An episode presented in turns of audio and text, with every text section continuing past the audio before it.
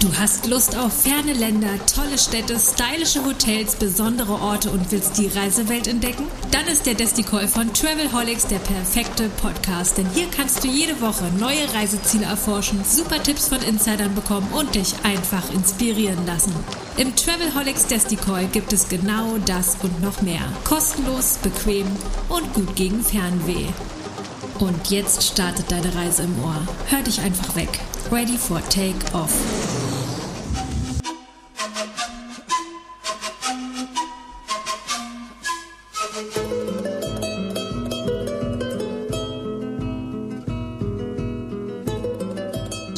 Also herzlich willkommen zum Desti Call vom Travelholics Podcast. Mein Name ist Roman Borch und wir machen diesmal in dieser Staffel eine sehr weite Reise, denn wir fliegen über den Ozean quasi aufs andere, ja, ans andere Ende der Welt. Nach Chile gehen wir nach Südamerika und ich begrüße auf der anderen Seite des Ozeans in Chile, in Santiago de Chile, den Rudyard Ulrich. Muy buenas tardes, Rudyard.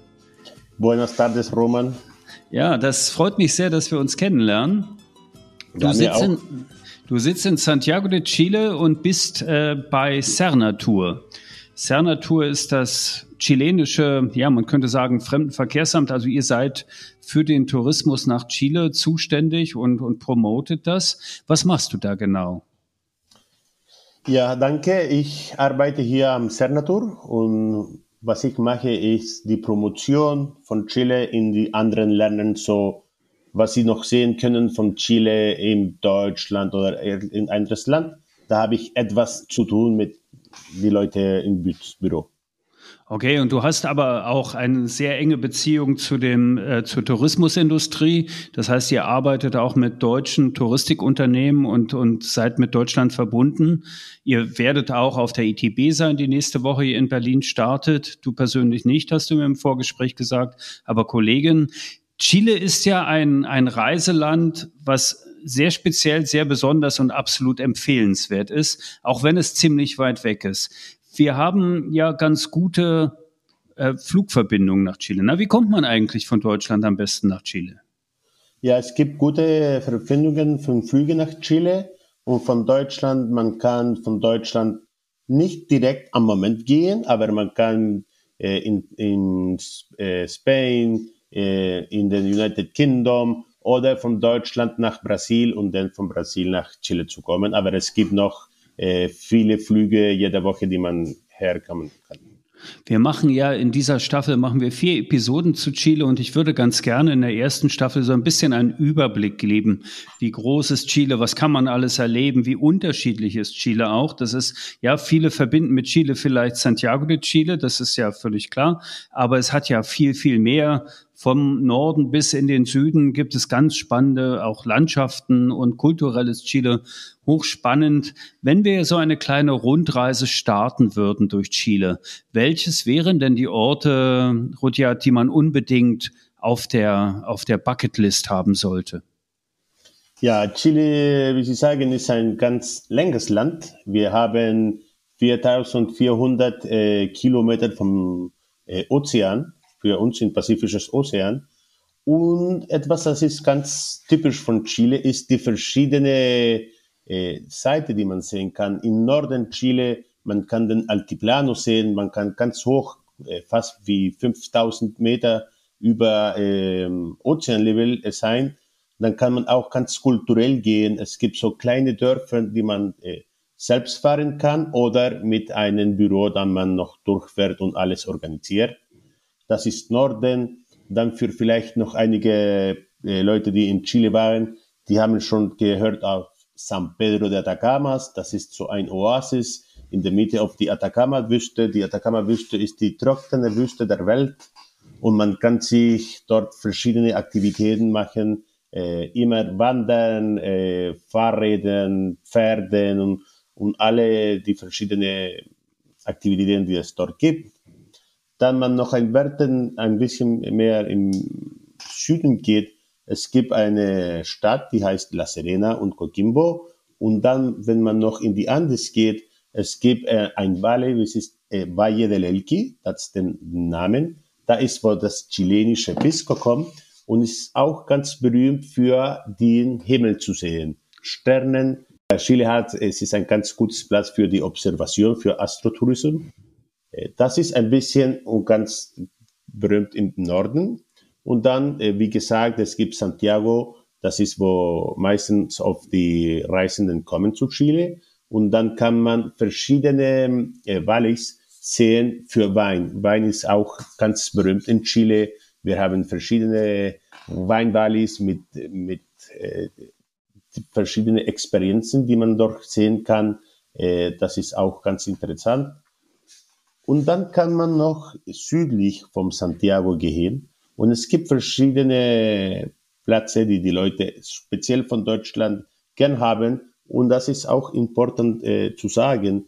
Wir hatten viele Jahre her Leute, die hatten von Deutschland nach Chile gekommen. So, ich würde sagen, zwischen Temuco in, in 700 Kilometer südlich von Santiago ab zu Puerto Montt. Man kann eine gute Population auf Leute, die aus Deutschland kommen.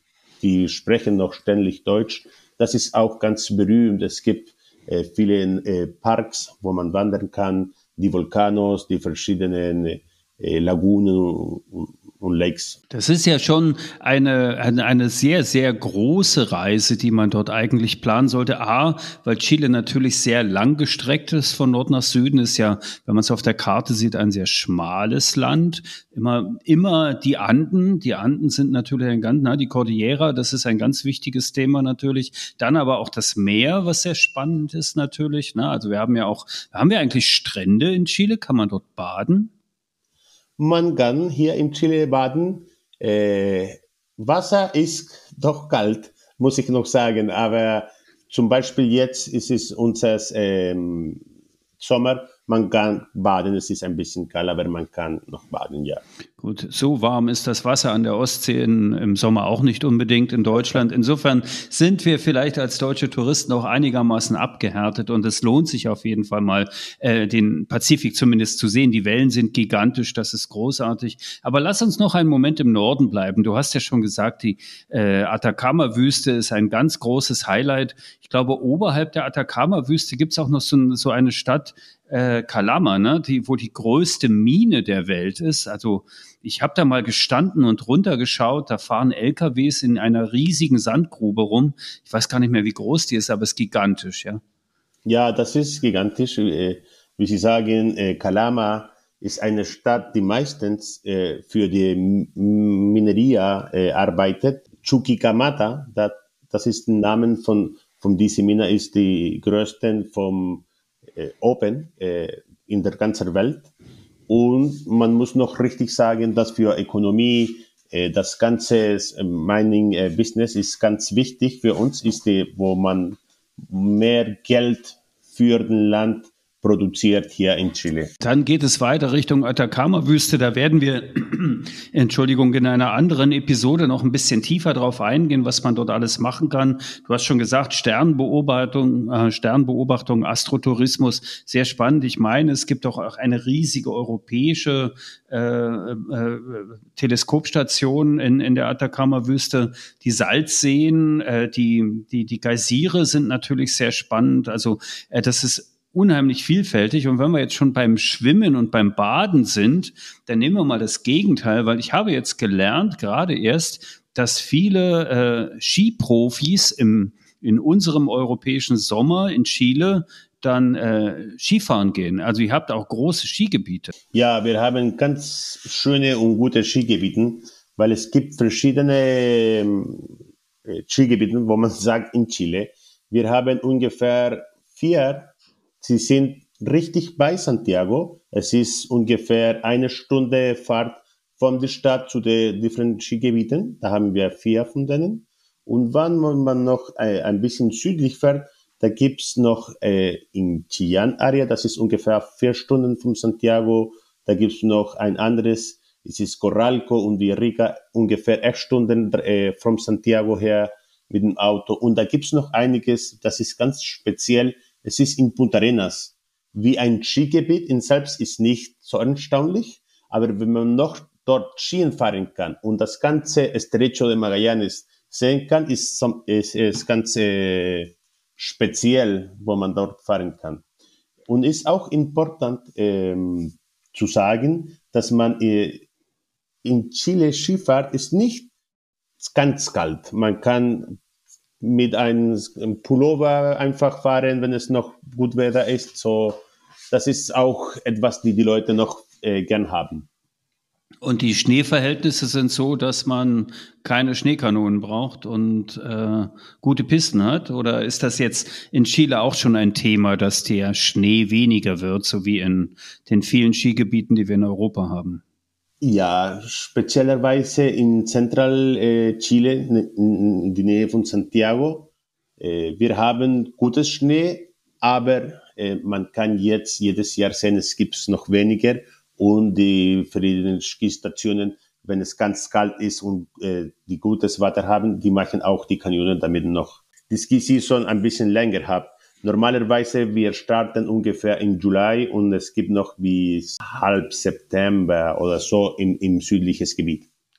Ah, okay. Also ist tatsächlich, wenn man die Skisaison aus Deutschland, Europa verlängern möchte, dann sollte man nach Chile fliegen. Aber nicht nur deshalb. Und äh, wir haben jetzt ganz kurz die Atacama-Wüste beleuchtet. Wir haben ganz kurz die die, äh, die, äh, den Pazifischen Ozean angeschaut, sind ein bisschen in die Berge gegangen. Du hast schon mal gesagt, die Weingegend ist auch sehr spannend. Auch dem der Kulinarik in Chile werden, uns, werden wir uns in dieser Staffel des Travelholics Testicle noch etwas widmen. Aber gehen wir vielleicht erstmal in die Hauptstadt. Gehen wir mal nach Santiago de Chile.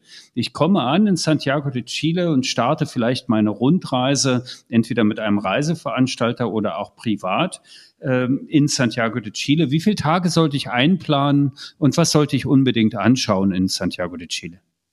Ja, wenn man äh, von Santiago spricht, es ist äh, wichtig zu sagen, das ist nicht äh, die Stadt allein. Es gibt die Stadt in selbst, es ist ganz interessant, äh, because, äh, wir haben eine alte Stadt, kolonial, plus die modernen Gebäude und eine moderne Stadt wie eine, eine Stadt in in der, in der Welt. Aber es gibt auch die Weinvalleys, das gibt's ungefähr fünf oder sechs Weinvalleys in der tiefen äh, Nähe von Santiago. Wenn ich sage Nähe, es ist eine Stunde Abfahrt oder so ungefähr. Ähm, die Stadt ist ganz interessant. Äh, ich würde sagen, in einige Orten, man kann allein gehen und vielleicht wandern, und damit man das Gefühl geht von der Stadt und von den Leuten, die wir hier leben.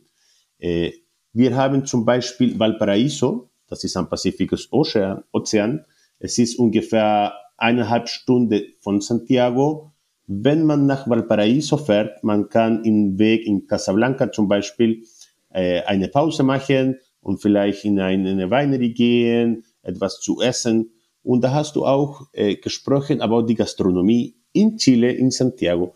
Was ist ganz äh, typisch vom Chile, ist, dass wenn man vom Norden zu Süden geht, in die verschiedenen Städte, Orte, Dörfer oder, oder Plätze, die Leute haben, äh, was sie essen, ist ganz äh, verlegt zum Territorium. Äh, zum Beispiel, wir haben dieses Pazifisches Ozean, die Küste, äh, wo man vielleicht äh, Fisch, äh, ich, ich habe den Namen vergessen, äh, Mariscos. Ja, Meeresfrüchte, ne? Meeresfrüchte, das haben wir das, das, die ganzen Land und verschiedene. Und wenn man in Norden, Zentrum oder Patagonien geht, es ist äh, partikular von, von dieses Area. Und wir haben auch in der Nähe von Santiago äh, verschiedene Valleys, die ganz äh, produktiv sind für die verschiedenen Früchte. So, das ist etwas, das man noch finden kann in der Gastronomie ja, das ist äh, auch, äh, und auch in Santiago, es gibt verschiedene Events, äh, Musik, äh, Theater und so. Man kann auch sich sehen, wenn man noch die Reise her äh, zu Chile kommen, man kann noch sehen, was man noch spezifisch machen kann. Okay, und in Santiago selbst habe ich dann natürlich auch äh, ja, weiß ich nicht. Es gibt eine große Markthalle, glaube ich. Es gibt die koloniale Stadt. Es gibt also, also man, wie lange sollte man sich aufhalten? Wie viel Zeit sollte ich einplanen? Ich würde für Santiago sagen, wir sollten vielleicht zwei oder drei Nächte hier sein. Normalerweise, äh, wenn man nach Chile kommt, äh, man geht zuerst zu Santiago Und da, was viele äh, Leute machen, äh, sie, äh, sie bleiben an, eine Nacht in Santiago, wenn sie nach Chile kommen und dann ein oder zwei Nacht, bevor sie gehen äh, zurück zu Hause. Da macht auch ein bisschen. Dann Start und Ziel in Santiago ja, und dann gehen wir vielleicht sagen gehen wir vielleicht hoch Richtung Norden. Also Richtung Norden fahren wir dann erstmal nach Valparaiso, denke ich mir, äh, und, und schauen uns das an. Da vielleicht auch eine Nacht und dann weiter Richtung Atacama-Wüste, oder? Ja, es ist auch äh, wichtig zu sagen, dass zum Beispiel Norden, äh, Santiago und Weingebiet vielleicht, Süden, die Vulkanos und, und, und die Seen. Und dann haben wir noch Patagonien und auch Osterinsel jeder von diesen äh, verschiedenen Orten, man muss, ich würde sagen, drei Nächte oder vier Nächte in einige von diesen äh, bleiben.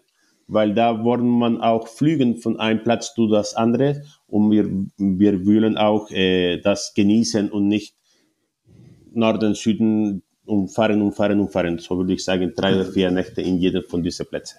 Chile in vier Tagen, das ist nicht zu machen. Und Osterinseln ist, glaube ich, nochmal ein extra chilenischer Kontinent. Ne? Da sollte man ja. ruhig nochmal eine Woche einplanen und das extra machen. Dann bleiben wir erstmal auf dem Festland noch ein Stück. Du hast schon Puerto Montt gesagt, das ist südlich von Santiago de Chile. Äh, das ist landschaftlich so, ich glaube, ein bisschen wie die Schweiz, sagt man manchmal, ja, oder so viele Berge, genau. Seen und was, was kann ich da machen? Ja, das ist, äh, dieses Area ist ganz schön. Man fliegt nach Puerto Montt äh, und in die Nähe von Puerto Montt, wir sehen zum Beispiel Puerto Vara, das ist eine kleinere Stadt, etwa 20 Minuten her von Puerto Montt. Man bleibt normalerweise in Puerto Varas, das ist ganz deutlich, äh, würde ich sagen, dieses Areas of Chile wenn man zum Beispiel nach Frutillar geht, da würde ich sagen, es ist ein kleines Dorf und es ist so wie in einigen Dörfern von Deutschland äh, zu sein. Hier werden sein Kuchen, Omas Kaffee und alles ganz deutsch. Man kann den Yanquiwe See sehen, das ist ein ganz großer See. Da würde ich noch die Leute sagen, wir können die äh, Pedrohue äh, Wasserfalls sehen, äh, beim Todos los Santos äh, See. Da kann man auch nach Argentina gehen mit dem Cruce Andino. Das ist ein Produkt, das konnektiert Chile und Argentina in die Nähe von Chile, Puerto Varas. Und Argentina, da geht man noch zu Bariloche. Und auch wenn man noch in eine andere Insel fährt von Puerto Montt, ist, äh, der Name ist Chiloé-Insel. Das ist die größere Insel von Chile. Ist ganz interessant, würde ich sagen, für die Kultur speziellerweise. Und auch das Gelände. Das Gelände, wie gesagt, es ist ungefähr wie einige Orte in die Schweiz, wo man die Berge, die Seen und alles hat. Und da kann man auch äh, Gastronomie würde ich empfehlen in Chiloé, ist ganz typisch und ganz, ganz gut. Und da würde ich die Leute empfehlen, sich alles ganz ruhig zu nehmen, nicht zu stressen. Äh, und es gibt verschiedene Aktivitäten. Zum Beispiel ich persönlich, ich mag Kajak zu fahren und da kann man ganz, ganz schöne Exkursionen mit dem Kajak zu machen. Ähm, man kann auch zwischen Januar, Februar ungefähr die, die Wellen, die Größen äh, da, da kann man sich auch sehen. Und es gibt auch äh, Pinguinen zwischen November und Februar, März ungefähr in dieses äh, Chiloé Island. Okay, aber Chiloé ist äh, in einem See, ne? Oder in Ozean. Also ist im Ozean. Die Insel ist Ozean, im Ozean. Ja. Okay, also vor der, vor der chilenischen Küste. Was du ja. gesagt hast, das finde ich auch sehr interessant. Ich hab, kann halt wirklich auf, äh, auf den Seen unten von Puerto Montt bis Argentinien rüberfahren. Das ist tatsächlich eine Binnenkreuzfahrt, die man machen kann. Finde ich auch sehr schön. Man kann aber auch, glaube ich, von Puerto Montt Richtung Patagonien mit einem Schiff fahren und kann dort äh, ebenfalls Exkursionen machen. Ja, das gibt äh, zwei Schriften, aber es gibt mehr, aber zwei Schriften. Eine, die machen eine Exkursion, der Start in Puerto Montt und man geht runter, runter, runter bis Puerto Natales, ganz in Patagonia oder von Natales zu Puerto Montt. Das ist ganz schön, weil man fährt die verschiedenen Kanales. Äh, es ist etwas, das ganz verschieden ist. Es ist, du siehst nicht viele Leute, du bist mit dem Schiff und man, man sieht vielleicht vom Wasser ganz different, wenn man mit dem Auto vielleicht äh, fährt. Und auch, äh, äh, wenn wir noch in Puerto Montt sind, wir haben die Carretera Austral. Die Carretera Austral äh, start in Puerto Montt und finish in Puerto Natales oder Punta Arenas. Es ist ganz lang. Man muss noch zu Argentina kreuzen in zum äh, äh, Plätzen, damit man noch runterfahren kann und zurück nach Chile. Und das ist etwas ganz äh, interessant, speziellerweise würde ich sagen, für deutsche, äh, für deutsche Fahrenden. Und es gibt auch ein, noch einige äh, Leute von den anderen Ländern in Europe, die das auch machen, mehr als jede andere Leute von der Welt. Okay, dann lass uns doch mal über die Reiseformen sprechen. Ist es besser oder wie, wie würdest du das sagen? Empfiehlt es sich, diese Touren alleine, also privat zu machen? Oder ist es besser mit einem Reiseveranstalter, mit, mit einem Tour Operator unterwegs ja. zu sein in Chile?